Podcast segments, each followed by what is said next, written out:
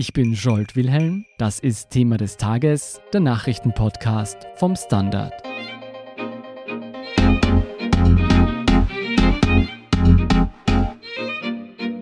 In einem vertraulichen Hintergrundgespräch Mitte Jänner soll Bundeskanzler Sebastian Kurz schwere Vorwürfe geäußert haben. Die Wirtschafts- und Korruptionsstaatsanwaltschaft agiere bei ihren Ermittlungen parteipolitisch, auch zum Schaden der ÖVP. Eine Aussage, die nun einige Wochen später doch an die Öffentlichkeit gelangt ist und für Empörung sorgt. Warum Kurz Kritik an der Justiz so problematisch ist und was der Bundeskanzler damit bezweckt, darüber spreche ich mit Wirtschaftsredakteurin Renate Graber und Innenpolitikredakteur Fabian Schmidt. Renate, für alle, die sich in der Justiz nicht so gut auskennen, was ist die Wirtschafts- und Korruptionsstaatsanwaltschaft und was macht die WKSDA genau? Die WKSDA ist eine spezielle Anklagebehörde, die es seit 2011 gibt. Entstanden ist sie eigentlich aus der Korruptionsstaatsanwaltschaft. Die wurde 2009 gegründet. Die beschäftigen sich ausschließlich mit bestimmten Wirtschaftsdelikten und Korruptionsdelikten, daher auch der Name. Zum Beispiel beschäftigen sie sich und ermitteln sie in Fällen, in denen es um Veruntreuung geht, in denen es um Betrug geht, Bestechung und diese Dinge. In Wirtschaftssachen sind sie zuständig, wenn der Schaden, der aus diesen Vorgängen entstanden sein soll, über 5 Millionen Euro beträgt. Ist es eine Behörde, die für gewöhnlich im Rampenlicht der Öffentlichkeit steht? Behörden wie die WKStA, aber auch die sozusagen normalen Staatsanwaltschaften stehen eigentlich alle nur dann im Rampenlicht, wenn es prominente Fälle gibt oder Fälle über Prominente, über die berichtet wird. Die WKStA hatte zuletzt ungefähr 270 Verfahren, in denen sie ermittelt hat. Davon gab es sehr viele Großverfahren, um die 80, aber bekannt sind davon ja nur einige, zum Beispiel BVD, zum Beispiel Buwo. Das sind die Verfahren, mit denen sie im Rampenlicht steht. Fabian, warum wird jetzt aktuell wieder so viel über die Wirtschafts- und Korruptionsstaatsanwaltschaft diskutiert? Ja, also das größte Verfahren, das die WKSDA gerade führt, sind die Ermittlungen zur Casinos-Affäre. Und da sind ja wahnsinnig prominente Beschuldigte dabei, also Ex-Vizekanzler Heinz-Christian Strache von der FPÖ, Josef Bröll von der ÖVP, Ex-Klubobmann Johann Gudenus von der FPÖ, Ex-Finanzminister Hartwig Löger. Also das sind wirklich sehr gewichtige Namen und da gab es ja auch Hausdurchsuchungen etc. und das wird natürlich alles mit hohem Interesse der Öffentlichkeit begleitet. Das ist aber nicht der Grund, warum Sie jetzt in die Schlagzeilen geraten sind. Genau, das ist quasi die Vorgeschichte und man hat jetzt immer mehr gespürt, schon in den vergangenen Wochen, dass ÖVP und FPÖ nicht so glücklich sind mit dem Vorgehen der WKSDA und kulminiert ist das Ganze in einem Hintergrundgespräch von Kanzler Sebastian Kurz, wo dieser ziemlich heftige Kritik an den Staatsanwälten geäußert haben soll. Was konkret soll Kurz angekreidet haben? Er soll quasi unterstellt haben, dass die WKSDA teilweise parteipolitisch agiert, also dass sie sozusagen eine Art rotes Netzwerk sind und auch, dass sie Sachen nach außen spielen, also Aktenteile an die Öffentlichkeit. Das war so der Tenor seiner Kritik. Bevor wir darauf eingehen, nur damit wir das verstehen, wie laufen solche Hintergrundgespräche normalerweise ab? Also es gilt die Regel, dass das meiste ganz vertraulich ist. Also es gibt da verschiedene Unterscheidungen, off, off, off. Es bietet halt Journalisten und Politikern die Möglichkeit, also vor allem letzteren, ziemlich frei zu sprechen und keine Sorge zu haben, dass jetzt jede Äußerung, wenn sie mal ein bisschen flapsiger ist, dann zerlegt wird öffentlich. Und es kann in vielen Fällen schon sehr sinnvoll sein, so eine Möglichkeit zum Austausch zu bieten. Und ja, also bei diesem Gespräch war abgemacht, dass keine Details nach außen dringen sollen. Und warum sind dann Teile dieses Gesprächs trotzdem an die Öffentlichkeit gelangt? Also man muss sagen, es war mal ein ziemlich großes Hintergrundgespräch. Es waren circa 40 Journalisten anwesend. 40 Journalisten, das klingt nicht nach einem Hintergrundgespräch, das klingt nach einer Pressekonferenz. Naja, es war eigentlich eine Art von Abendessen, also Austausch und dann Abendessen. Und der Unterschied zur Pressekonferenz ist halt, dass es dialogisch aufgebaut ist. Und ja, jedenfalls 40 Teilnehmer. Das heißt, man kann schon davon ausgehen und diese 40 Teilnehmer informieren dann ihre Kollegen und so dringt das dann natürlich auch zu anderen Parteien oder zu den Betroffenen, über die gesprochen wurde. Und der Falter hat es dann in einem Leitartikel aufgeschrieben und so der breiten Öffentlichkeit zugänglich gemacht. Renate, kommen wir nochmal zurück auf die Aussagen. Warum sind diese so problematisch? Wenn es stimmt, dass Kanzler Kurz gemeint hat, dass einseitig ermittelt wird und dass Akten quasi verteilt werden in der Öffentlichkeit, dann wäre das eine Unterstellung, die, wenn sie stimmt, rechtsstaatliche Folgen hat und den Rechtsstaat beschädigt, weil Staatsanwaltschaften können natürlich nicht Akten rausgeben. Das wäre Amtsmissbrauch. Das ist auch ein strafrechtlich relevantes Delikt. Staatsanwälte haben auch die Aufgabe, objektiv zu sein. Sie müssen für und wider abwägen. Sie dürfen nicht auf einem Auge blind sein, um es kurz zu sagen. Wären sie das, so wäre das wirklich ein großes Problem für den Rechtsstaat. Und durch diese Art der Beschreibung der Staatsanwaltschaft insinuiert man natürlich, dass etwas so sein kann und man setzt auch Ideen in Köpfe von den Leuten, die da zuhören, dass sie vielleicht ein bisschen gebiased sind, wie wir das nennen. Ist das so? Gibt es Belege, dass die WKSDA nur in Fällen ermittelt, in denen die ÖVP oder die FPÖ betroffen ist?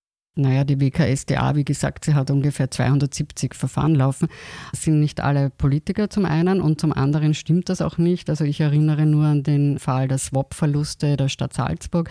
Da ist der frühere Bürgermeister Schaden, das ist ein Sozialdemokrat, wurde gegen ihn ermittelt. In der Zwischenzeit wurde auch schon geurteilt. Das Urteil ist auch schon rechtskräftig. Er ist verurteilt worden zu einer Haftstrafe, davon ein Teil unbedingt. Die WKSDA hat vor einiger Zeit, das war im Jahr 2017, auch vorübergehend, muss ich dazu sagen, gegen die damalige SPÖ-Ministerin Hammerschmidt ermittelt. Da ging es um Fördervergaben, also um den Verdacht der Untreue. Das Verfahren ist inzwischen eingestellt. Also da ist nichts rausgekommen. Und auch in der Causa Ibiza rund um das Video wird gegen SPÖ-nahe Vereine vermittelt. Also zumindest kann man nicht sagen, dass nicht gegen die Rote Reichshälfte ermittelt würde. Fabian, was bezweckt Kurz damit, solche anscheinend nicht belegten Aussagen vor 40 Journalisten zu äußern? Naja, also ich finde, selbst wenn es so wäre, dass jetzt gegen FPÖ und ÖVP mehr ermittelt wird als gegen SPÖ und Grüne und Neos, dann könnte ja auch Sebastian Kurz nachdenken, warum das so ist.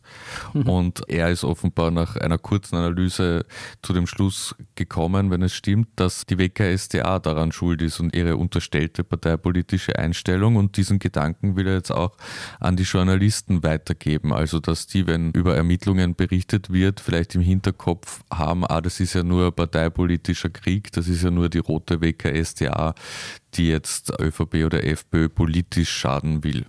Das ist sicher einer der Gründe dafür. Renate, hast du irgendeine Erklärung dafür, warum man das bei einem vertraulichen Hintergrundgespräch macht und nicht öffentlich? Also erstens muss man sagen, er hat, nachdem diese Sache öffentlich geworden ist, gesagt, er hätte das ja auch öffentlich gesagt. Aha. Das ist das eine. Das andere, also ein Hintergrundgespräch vor 40 Journalisten, da ist die Gefahr, schon gegeben, dass das an die Öffentlichkeit dringt. Also vielleicht ist das eine wie das andere gar nicht so unterschiedlich. Also das ist ein sehr großer Radius an Leuten, die dazugehört haben und vielleicht sind da jetzt nicht alle da ihrer Verpflichtung so nachgekommen, nicht darüber zu berichten. Denkst du, damit hat er gerechnet? Man könnte die These aufstellen, dass er damit rechnet, dass das sowieso öffentlich wird, aber er hat es nicht öffentlich gemacht. Jetzt ist die Katze aus dem Sack. Was hat Kurz davon? Ja, er hat das Thema für sich reklamiert und er hat quasi einen Pfosten eingeschlagen und beschäftigt sich jetzt mit der Justiz und mit Kritik an der Justiz, die er äußern will. Und er hat die Themenführerschaft übernommen und nicht die grüne Justizministerin. Und abgesehen davon hat das natürlich auch, wie man auch an den Reaktionen gesehen hat, eine kräftige Auswirkung auf die betroffene WKSDA. Die wissen genau, da wird ganz genau hingeschaut das ist wahrscheinlich nicht immer angenehm. Ich möchte jetzt nicht von Druck reden, aber sie sind doch in den, in den erhöhten Fokus der Aufmerksamkeit geraten und das wissen sie natürlich auch. Fabian, ist das für die WKSDA neu, so unter Druck oder zumindest genauerer Beobachtung zu stehen? Also prinzipiell ist es die WKSDA durch die Art und Weise, welche Verfahren sie führt, schon gewohnt, dass es Leute gibt, die ihr Vorgehen ärgert und die das auch öffentlich oder halb öffentlich ventilieren. In den vergangenen zwei Jahren waren es ja vor allem die Ermittlungen in der Causa Verfassungsschutz, die für eine eigentlich massive Kritik aller Seiten an der WKSDA gesorgt haben. Und ein weiteres prominentes Verfahren ist die Causa Eurofighter. Da wurden die Ermittlungen der WKSDA nach langer Zeit zugeteilt und da gab es eine Dienstbesprechung mit Oberstaatsanwaltschaft und mit dem Sektionschef und damaligen Generalsekretär Christian Pilnacek mit der WKSDA, wie man da jetzt weitermacht in der Eurofighter-Affäre. Und da hat Pilnacek gemeint, man soll das Verfahren ein bisschen beschleunigen und es fiel der berühmte Ausspruch, dass man bestimmte Verfahrensstränge ja erschlagen könnte, damit es schneller geht. Und das nahm die WKSDA wiederum nicht besonders gut auf. Die hat dann Pilnacek angezeigt wegen Amtsmissbrauch, hat ein Tonband, ein Protokoll präsentiert von der Dienstbesprechung, dann gab es eine Anzeige von Pilnacek und das führte jedenfalls zu einer Mediation zwischen diesen zwei Organisationen, wenn man jetzt von Pilnacek als Organisation spricht, im Justizministerium, aber unter der Oberfläche brodelt der Konflikt natürlich weiter, also beste Freunde werden die wahrscheinlich nicht mehr werden. Wobei man dazu sagen muss, in dieser Anzeigeschlacht sind diese Anzeigen zurückgelegt und die entsprechenden Verfahren sind eingestellt worden.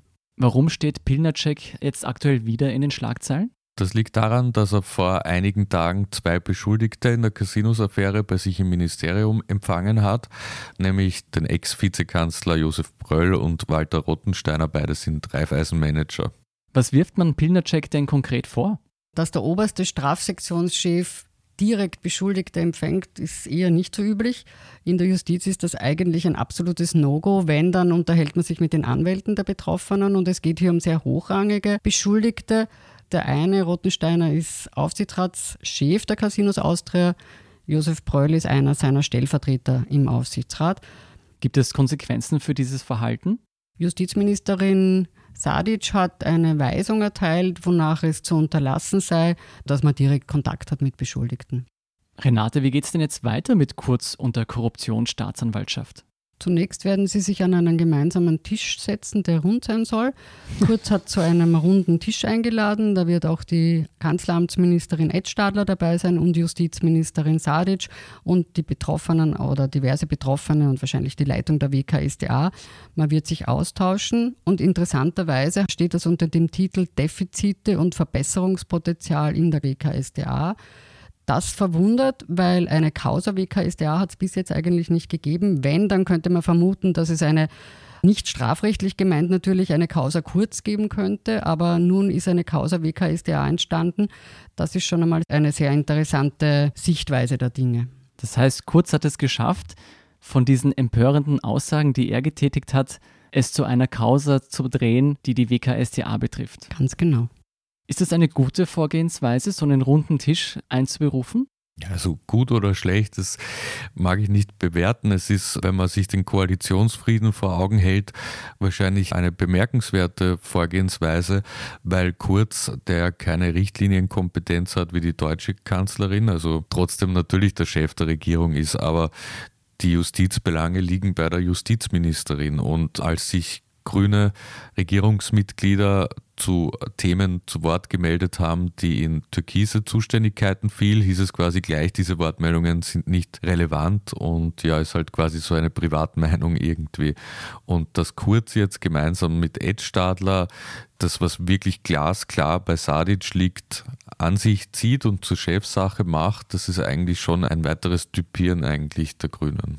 Okay, jetzt abseits koalitionsinterner Probleme, die sich damit auftun. Renate, was denkst du denn, welches Ziel verfolgt Kurz auf lange Sicht mit dieser Offensive gegen die Justiz oder zumindest gegen die WKSDA? Zum einen denke ich, dass es um die Themenführerschaft geht.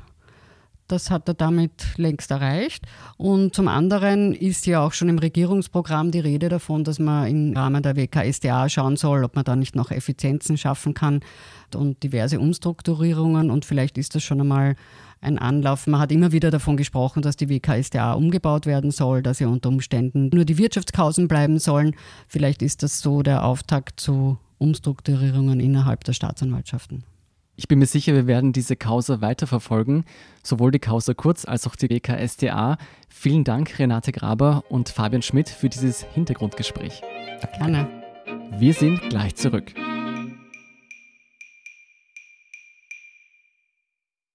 Guten Tag, mein Name ist Oskar Bronner. Was man täglich macht, macht man irgendwann automatisch. Es wird zu einer Haltung. Sie können zum Beispiel üben, zu stehen. Zu Ihrer Meinung, zu sich selbst, für eine Sache. Wir machen das seit 1988 und es funktioniert. Der Standard, der Haltung gewidmet. Und hier sind noch zwei weitere aktuelle Nachrichten. Erstens, US-Präsident Donald Trump wurde im Impeachment-Prozess wie erwartet freigesprochen und nicht des Amtes enthoben. Die republikanische Mehrheit stellte sich geschlossen hinter Trump, nur einer tanzte aus der Reihe, Utah-Senator Mitt Romney. In einer emotionalen Rede erklärte Romney, dass Trumps Amtsmissbrauch bewiesen wurde und er Trump daher für schuldig befinden müsse, egal welcher Partei er angehöre. Zweitens, FDP-Politiker Thomas Kemmerich wurde überraschend zum Ministerpräsidenten des deutschen Bundeslandes Thüringen gewählt. Eine anonyme Wahl im Landtag, die in ganz Deutschland für Aufruhr sorgte. Denn Kemmerichs Mehrheit kam mutmaßlich mit Hilfe der CDU und der rechtsradikalen Partei AfD zustande. Nach heftigen Protesten in mehreren Städten und Neuwahlrufen trat Kemmerich dann nur einen Tag nach seinem Amtsantritt wieder zurück. Die FDP-Fraktion will dafür einen Antrag auf Auflösung des Landtags stellen, um Neuwahlen herbeizuführen. Mehr dazu und zu allen anderen Geschichten lesen Sie auf der Standard.at. Um keine Folge von Thema des Tages zu verpassen, abonnieren Sie uns bei Apple Podcasts oder Spotify. Unterstützen können Sie uns, indem Sie den Standard abonnieren. Alle Infos dazu finden Sie auf der Standard.at/slash Abo. Und Sie helfen uns auch mit einer 5-Sterne-Bewertung beim Podcast-Dienst Ihrer Wahl. Ich bin Jolt Wilhelm. Baba und bis zum nächsten Mal.